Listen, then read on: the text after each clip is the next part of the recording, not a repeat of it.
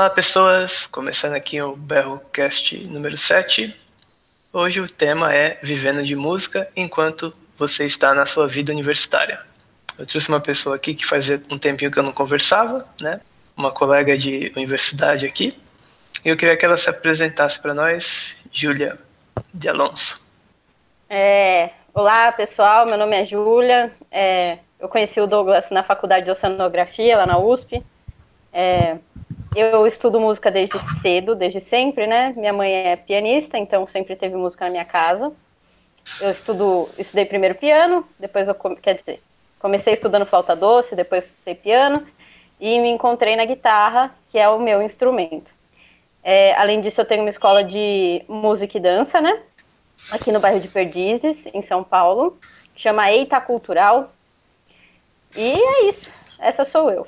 Tenho 27 anos, isso aí, a gente tem essa, esse, essa parte em comum de querer colocar uma interjeição como título do, do que a gente faz, que a gente tem Berrocast, e você colocou uma interjeição eita, né? É verdade. Tá. Então, eu queria fazer uma pergunta que é sobre essa sua formação com música, né? Quantos anos, assim, a idade que você começou realmente a estudar a sério? Bom, olha, eu comecei a estudar piano desde cedo, né? Então, minha mãe é pianista, ela queria me dar aula, não deu certo, me colocou para estudar com a professora dela. Só que piano não era meu instrumento. Então, eu ia, mas ia naquele negócio assim, ah, não quero muito. E aí, com 9, 10 anos, eu comecei a fazer aula de guitarra. Que aí foi o instrumento que eu me encontrei. Mas também não foi logo de cara. Eu demorei uns dois anos para pegar o instrumento assim, a, a firme, né? E, e começar a estudar muito durante a minha adolescência inteira.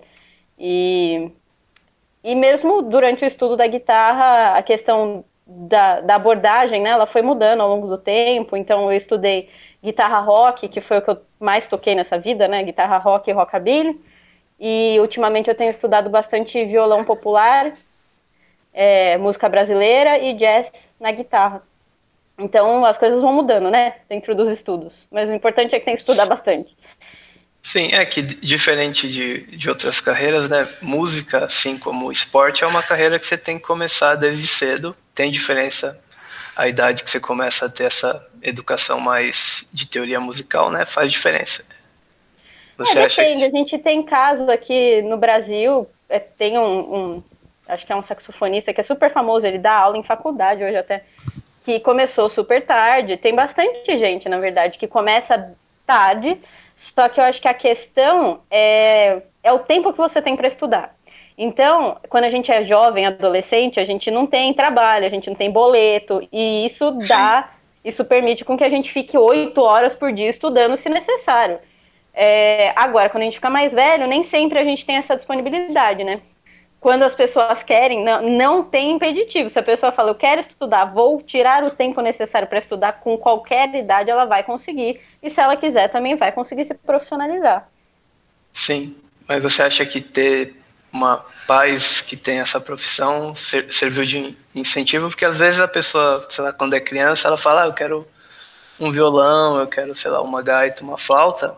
Às vezes o, a família, os não, não enxerga isso como algo que deva ser investido, tipo, buscar um treinamento mais formal ou, ou ir sempre elevando o nível. Ah, vou te dar um, um, um, instrumento mais barato, daí conforme você vai uhum. se aperfeiçoando, a gente vai evoluindo no, em aquisição de equipamentos e de treinamento formal também. Eu não sei se. Mas como Nossa, você teve essa criação, você meio que você teve até que você falou que foi mudando de instrumentos, né? É, então, é, o que eu vejo bastante na escola é, é isso mesmo. E eu comento bastante com a minha mãe que eu tive muita sorte, né, de ter uma mãe que trabalha com música, porque o que acontece muito é o seguinte: as, as, os pais colocam a criança para estudar e não compram o instrumento. Então a criança às vezes vai lá na escola para estudar e até aí tá tudo bem. Mas, por exemplo, agora entrou quarentena, né? Faz já quase Sim. cinco meses, ou um pouco mais que a gente tá, né?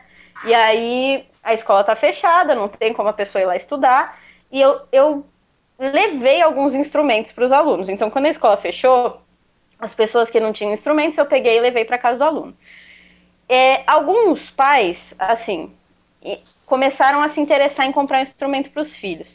E tem muitas crianças lá na escola que tocam muito bem, que se dedicam muito, assim, tem, é, é, é surreal quando você vê as crianças tocando. E, e dá muito aperto no coração você pensar que a criança quer estudar, mas não tem um instrumento. E outro caso é assim: os pais falam, não, vou comprar um instrumento para essa criança. Vou pegar um instrumento para meu filho.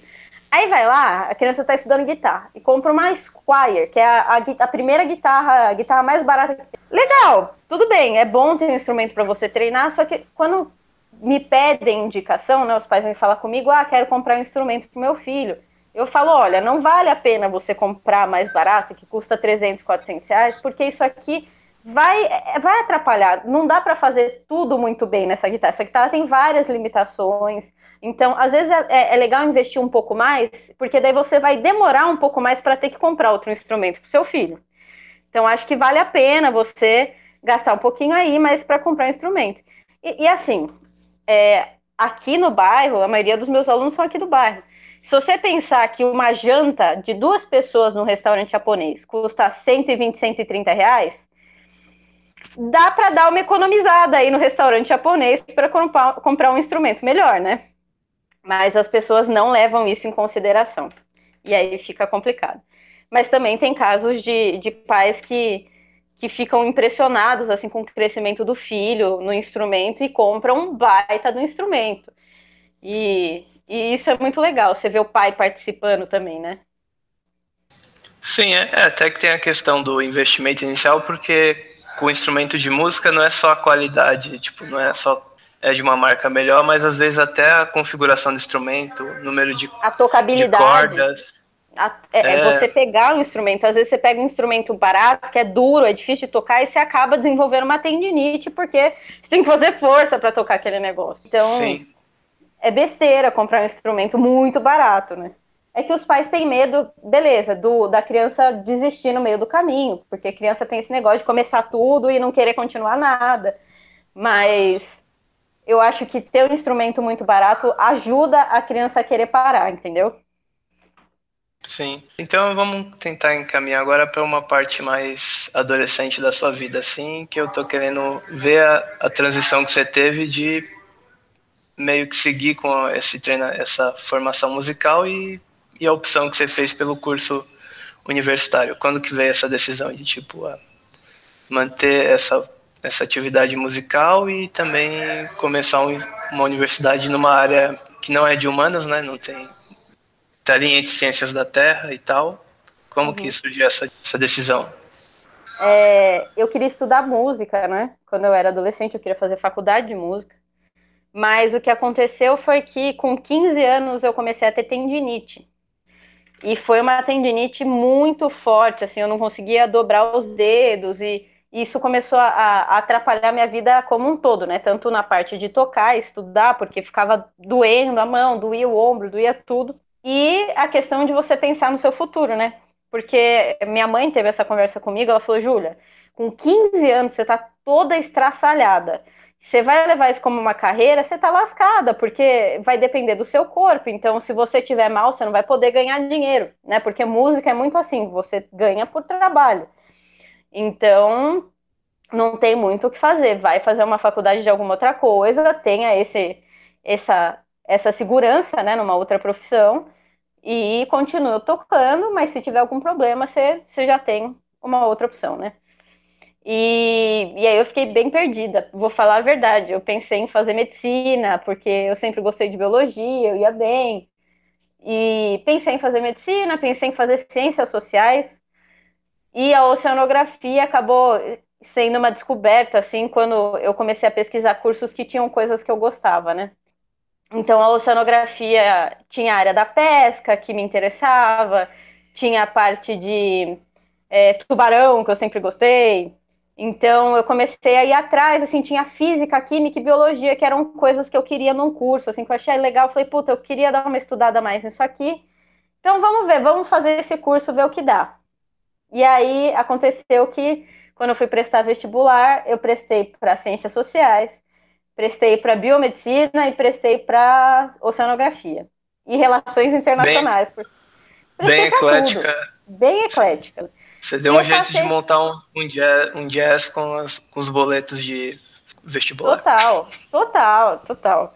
E aí eu acabei passando em todas e, e quando eu fui decidir, na verdade, o que pesou mais foi a questão de ser em São Paulo. Então fui fazer sonografia porque era em São Paulo. Falei, vamos ver, vai que é bom. O que eu mais queria fazer de todos esses era ciências sociais lá na Unicamp, mas acabou ficando. É, meus pais não gostaram muito da ideia, vai. Você já é guitarrista, né? Já, já tem a, a segunda opção já é pobre. A primeira também vai ser, vai ficar difícil. Foi meio que isso que eles falaram para mim. E aí acabei fazendo oceanografia. E eu gostei do curso, assim, achei bem legal. As coisas que você estuda, as coisas que você vê, são oportunidades que você não, não vai ter em nenhuma outra vez na sua vida, né? Em, em nenhuma outra situação. De embarcar, de trabalhar com certas coisas. Eu trabalhei com carcaça de baleia na faculdade, então é, é meio louco quando você sai desse mundo pensar nas coisas que você fez, né? Então, foi muito legal. Não me arrependo de ter feito o curso, não. Sim, é que eu lembro na época que você também já estava. Você fazia alguns trabalhos como música também, apresentava em. Acho que eu já fui alguma vez é, em algumas casas que você se apresentava também. Uhum. E, eu não, e como que foi você tipo, conciliar as duas coisas? Tipo, durante a universidade? Porque você não você quando entrou, você não parou, tipo, mesmo com esses problemas de, de não poder se dedicar integralmente, você ainda continuou com algumas atividades. Sim. É, então, é, no começo da faculdade foi um ano assim bem, bem conturbado, adaptação e tudo mais. A época do vestibular e começo de faculdade, eu fui meio nas coxas assim no instrumento. Foi difícil pegar firme para estudar, né? O instrumento porque eu estava estudando para passar na faculdade. Mas é, depois que eu voltei para a faculdade, as coisas foram, quer dizer, voltei não. Eu comecei a faculdade, as coisas se estabilizaram, me adaptei, beleza. É, me convidaram para tocar numa banda e aí eu voltei a estudar que nem uma maluca, porque para mim é 8 ou 80, né? Então eu não consigo estar tocando, ter algum compromisso com música e não estar tá ali me dedicando para fazer aquele negócio. Então, Sim. durante o curso, várias vezes eu tranquei e fui estudar, tranquei e fui tocar nas bandas. E eu nunca tive, depois que eu decidi que eu realmente não ia trabalhar com oceanografia, eu falei, bom, vou terminar esse negócio mas é, minha prioridade é a música. Então, sempre que for necessário, se tiver que trancar, vou trancar e aí depois volto e vou fazendo aos poucos no meu ritmo aí esse negócio. E o, o André lá da secretaria sempre me ajudou muito. Ele foi muito ponta firme, maravilhoso. É, eu não. É que eu não, eu não lembro, eu acho que não sei como que tava essa parte, mas eu lembro de algumas. Geralmente na graduação a gente é bastante preso, né? que manter uma frequência e num curso integral você acaba tendo que encarar a universidade, a, a universidade como a sua segunda casa, né? Você sai bem cedo uhum. de casa e acaba voltando só de noite dela. Foi muito pesado assim, você de sair, de sair do, cumprir as aulas e ter que correr para algum outro lugar da cidade para cuidar de material, porque como você falou, você tinha trabalhava num laboratório uhum. e já, você já tem a rotina, ah, tem que preparar o laboratório, tem que preparar análise de não sei o que, tem que preparar material para embarque, você saía ainda você tinha que fazer toda uma logística de, de equipamento de som, essas coisas que toda. É, é. Como que é, era? É. Olha, os primeiros anos da faculdade, que são os mais puxados, assim, em questão de tempo, né? Que realmente você tem aula de manhã, à tarde, é um mundo novo, né? Esses primeiros anos eu não estava trabalhando com música de novo. Eu tava, dei uma pausa aí nas coisas com música e estava bem focada assim na faculdade.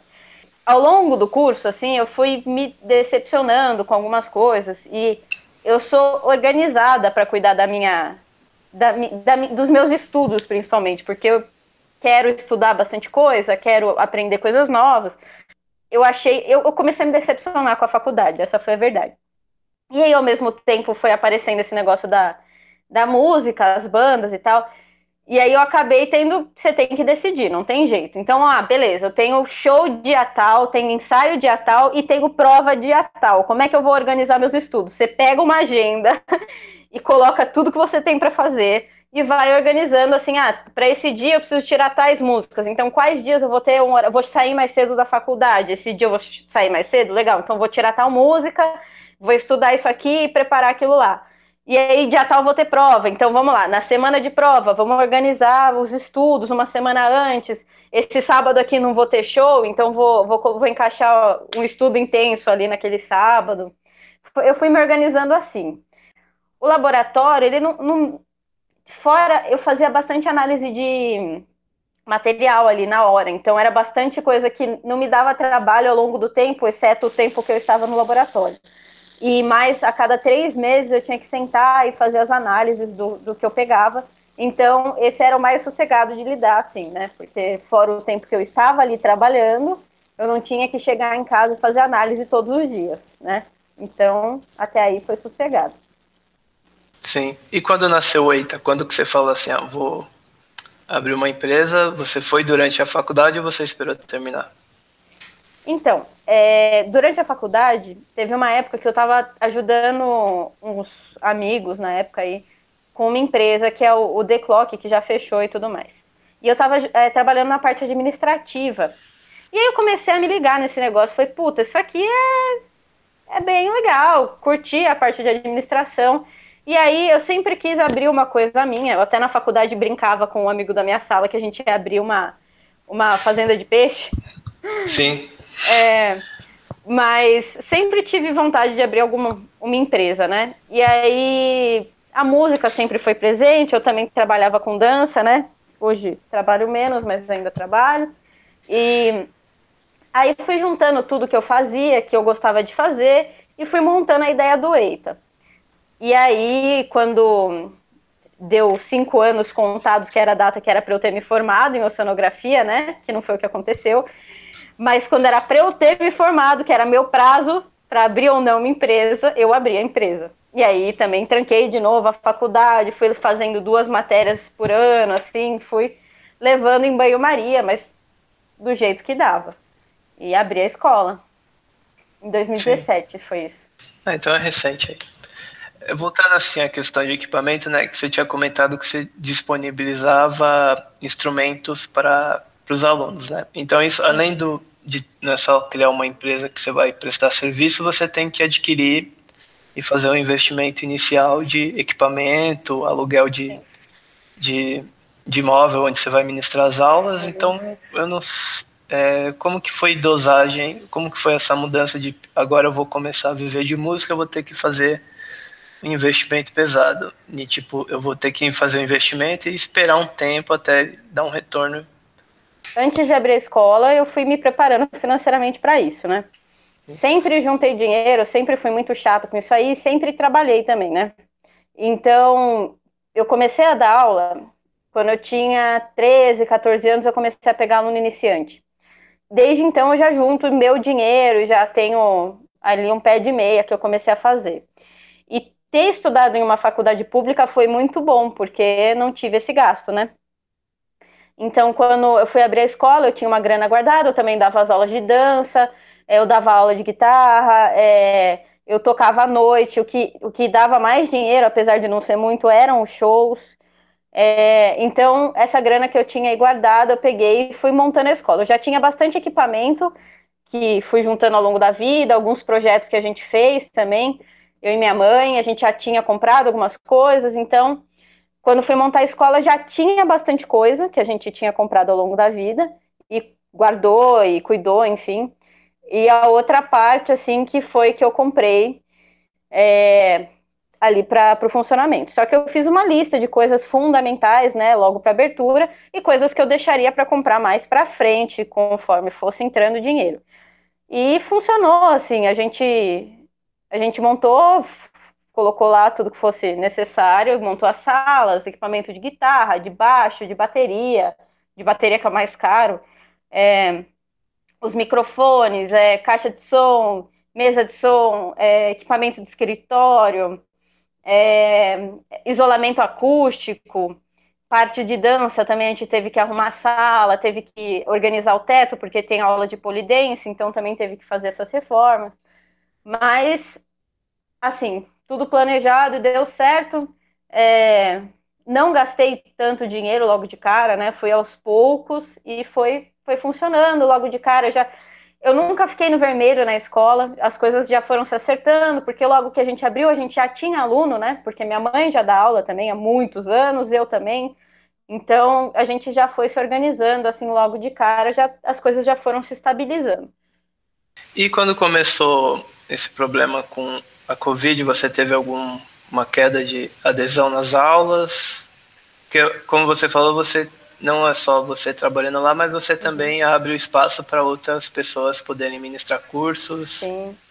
todo tipo de atividade, muita atividade que, como dança, exige contato Sim. físico próximo e, e, até equipamento compartilhado. Daí, com essa interrupção, você conseguiu migrar alguma coisa para versão online, videoaula online, essas coisas? Sim.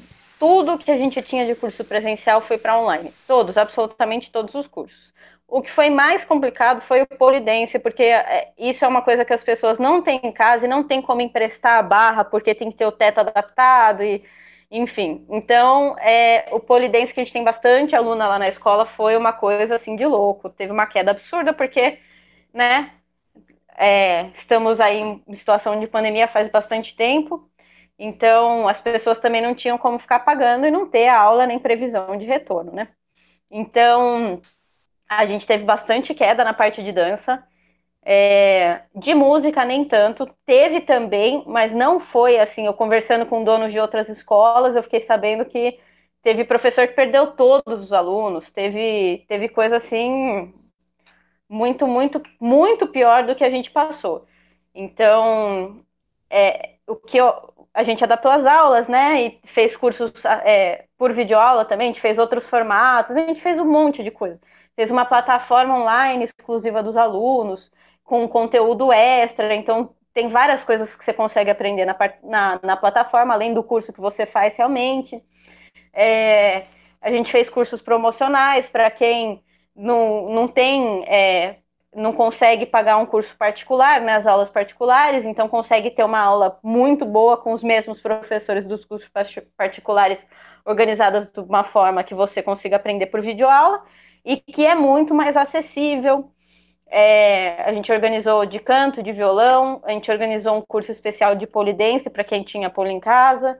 E aí as, as outras aulas ocorrem ao vivo, online, por videochamada, né? Então, alongamento, as, as aulas de salsa, de, de tudo que tem virou online, tanto de música quanto de dança. As de música ficaram, são mais fáceis, assim, né? De, trans, de transformar para o ambiente virtual, porque é particular, né? Então, a parte didática, assim, você tem que preparar mais material para mandar, porque você tem que dar tudo mastigado ali, não dá para você pôr uma lousa e falar, ó, oh, copia aí, assim não funciona.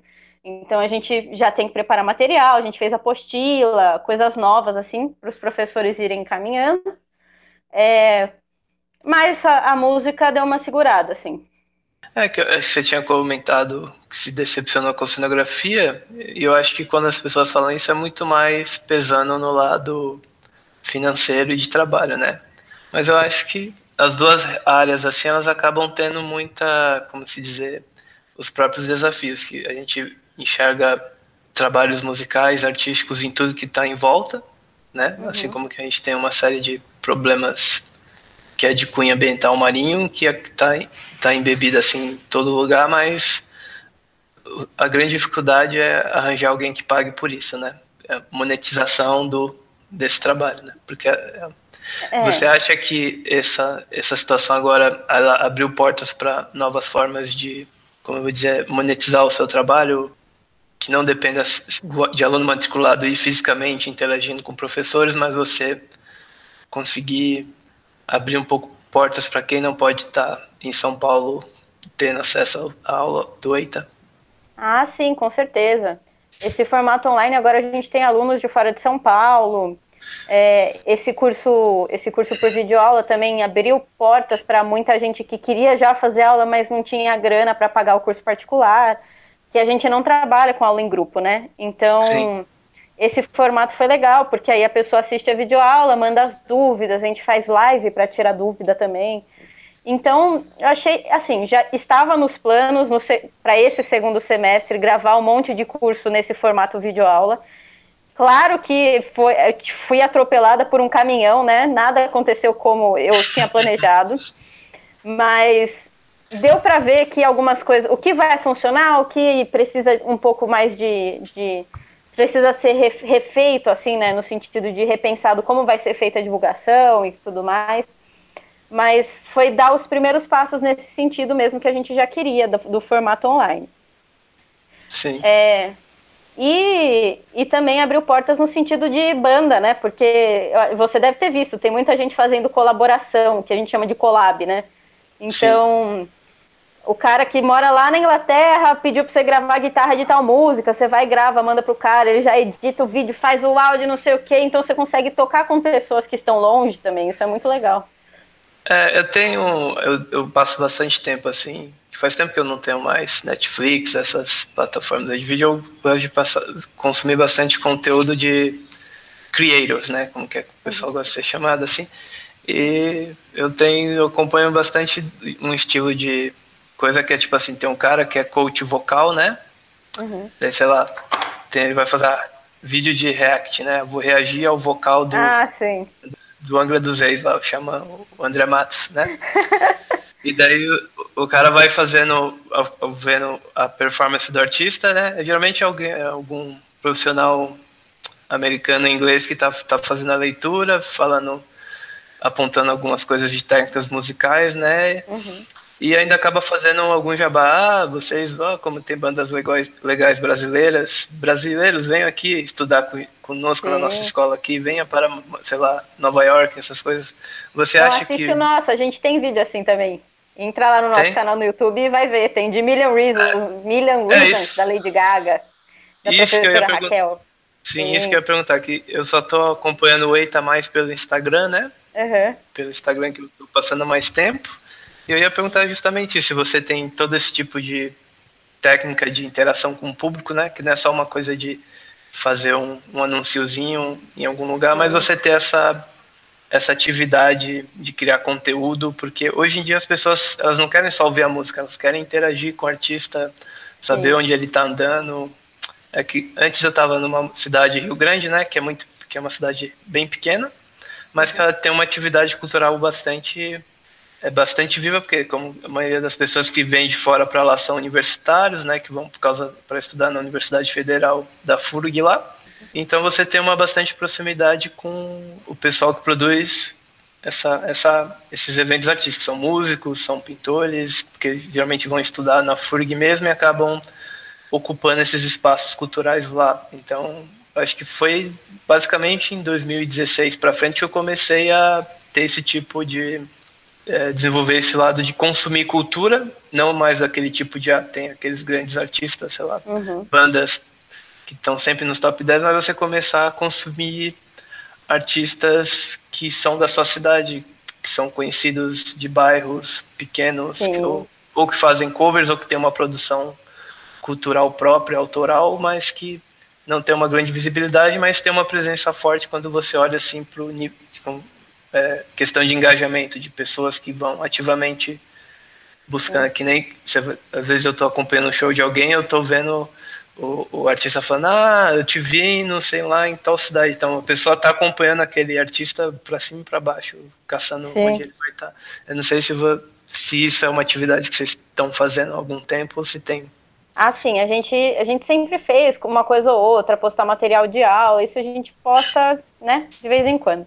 Não é sempre, gostaria de ter muito mais. Agora na quarentena a gente gravou mais, né, porque, querendo ou não, os professores é, às vezes perdem muito tempo se deslocando até a escola. Então, esse, esse deslocamento menor, assim, essa questão de estar em casa, permitiu que a gente se organizasse também para conseguir gravar material de é, melhor qualidade em sentido de gravação mesmo também, sabe? É, e também a gente apanhou, mas aprendeu a fazer edição de um monte de coisa, a, produzir é, livros, enfim fazer, mexer em mais coisas do computador, né? Essa questão, que a gente vira Sim. produtora, né? É, e, e, tem muito material legal que a gente está publicando aí de violão, de canto, de teoria, de dança também. A gente publica bastante coisa de alongamento, que é uma coisa que muito, você pode fazer em casa sozinho, sem ter equipamento. E, e é fundamental, né? Tanto para músico quanto para qualquer pessoa. Todo mundo precisa fazer alongamento. Isso faz muito bem. E a gente está tá disponibilizando aí conteúdo na internet, no YouTube, Instagram, Facebook nem tanto, mas também. É, sem também colocar um caminhão de novo me atropelando, porque é, a escola é minha, eu não tenho sócios, é, eu faço a parte de finanças, a parte de marketing, a parte administrativa, eu dou aula, eu estudo, tenho um monte de coisa, então eu vou fazendo tudo conforme a minha perna alcança, sabe? O passo vai, Sim. beleza, então vamos. É, senão também eu fico maluca, né? Que foi o que aconteceu nos primeiros anos da escola. Agora eu estou mais organizada nesse sentido. Sim. É, eu ia fazer só uma última pergunta, que é tipo de produção é aquele tipo de conteúdo que é você tem um produtor de audiovisual, né? Vinheta de programa ou de propaganda, mas também está crescendo muito o uso de mídias sociais. Ah, eu quero uma música para esse, para o meu podcast, eu quero uma música para o meu canal no YouTube. Uhum. E tem um tipo de trabalho que eu vejo assim o pessoal fazendo, ah, eu vou contratar, eu vou fazer essa essa melodia e vou contratar editores com orçamentos variáveis para fazer uma composição. Você sabe que Ah, isso sempre teve, né? Jingle. É, os, isso, os jingles. Uhum. Você tem alguma coisa caminhando nesse sentido de, ah, vou começar a produzir conteúdo autoral para esses tipos de uso, para fazer jingle para comercial, campanha política, não sei se você então, vê, é... vê alguma coisa assim. Você fala futuro. eu, Júlia, guitarrista ou a, a, escola? A escola. Então, é, a escola não tem autorização para fazer produção de nada. Inclusive, quando a gente foi abrir o CNPJ e tudo mais, o contador fez uma cagada que ele colocou que a gente fazia produção de música. E a gente não faz, a gente não tem um estúdio de gravação lá na escola. Isso não Sim. tem. É, para fazer isso, precisaria ter um, uma autorização, de qualquer forma, pagar um imposto que é igual ao imposto de corrida de cavalo, para você ter ideia. Então, eu não tenho, não tenho intenção de fazer produção de nada. Lá na escola, a gente tem professores que têm trabalhos autorais, né? Tem uma que eu amo muito, né? Chama Juliana Frank, ela faz músicas super é, que você é, que você pode ouvir não é nada muito complexo assim de você ouvir cheio de nota nada disso é uma música que te acalma é uma música maravilhosa tem letras bonitas é, são bem feitas, é tudo lindo. Também tem o professor Renzo, que tem um projeto autoral muito legal. E aí a gente apoia cada professor no seu serviço, no seu trabalho de, no seu trabalho autoral. Mas a escola em si não tem intenção nem de produzir artista, nem de produzir jingle, nada disso. Entendi. É, você, você viu os episódios anteriores, aquele tem um, uma entradinha e um finalzinho, né? Uhum. Quem fez essa edição foi a, a Luísa, né? que participou comigo até o terceiro episódio, assim, e ela fez aquilo num programinha que ela baixa que meio que simula composição musical e a gente fez só para ter uma obra original, mas é bem simplesinho, uhum. a gente tem orgulho. mas é muito legal, eu gostei, eu gostei. Essa entradinha exclusiva. Eu não sei como que ela vai envelhecer, se até vai ser bastante usado, mas por enquanto está servindo a seu propósito. Continue usando porque tá legal. Tá bom. É, eu queria ir para o final agora. Não sei uhum. se você quer comentar, fazer alguma adição. Quer, fala o nome da, onde, das redes que você está é, divulgando o EITA. Eu vou colocar na descrição, mas a maioria das pessoas nunca lê a descrição, então é bom estar tá no áudio também. Tá. Então a gente tem o Instagram, que é arroba Eita Cultural. Vocês também podem encontrar a gente no Facebook, que é Eita só. É, também a gente tem site www.eitacultural.com.br. É, no YouTube vocês também encontram a gente. Procurando Eita Cultural lá no YouTube aparece. Tem material de aula, tem audição que a gente preparou, que a gente já fez, a gente faz todo semestre uma, um recital, tanto de música quanto de dança, para os alunos se apresentarem, grava e de vez em quando a gente sobe ali no YouTube. É, que mais? Tem YouTube, Facebook, Instagram, site. Hum, a gente tem uma loja no Ibanks também, se vocês procurarem Ita Cultural, tem as, a, todas as aulas disponíveis lá para venda. Acho que é isso, né? É, acho que vai, porque aqui a gente tem um, não tem uma audiência grande, mas o público é engajado, você provavelmente vai ter algumas inscrições novas. Não tantas, Tomara. mas uma ou duas vai rolar. Venham fazer uma aula experimental no Eita Cultural, como a professora Juliana fala. A gente vai encerrando. Obrigado, Júlia. Obrigada a você, Douglas, pelo convite.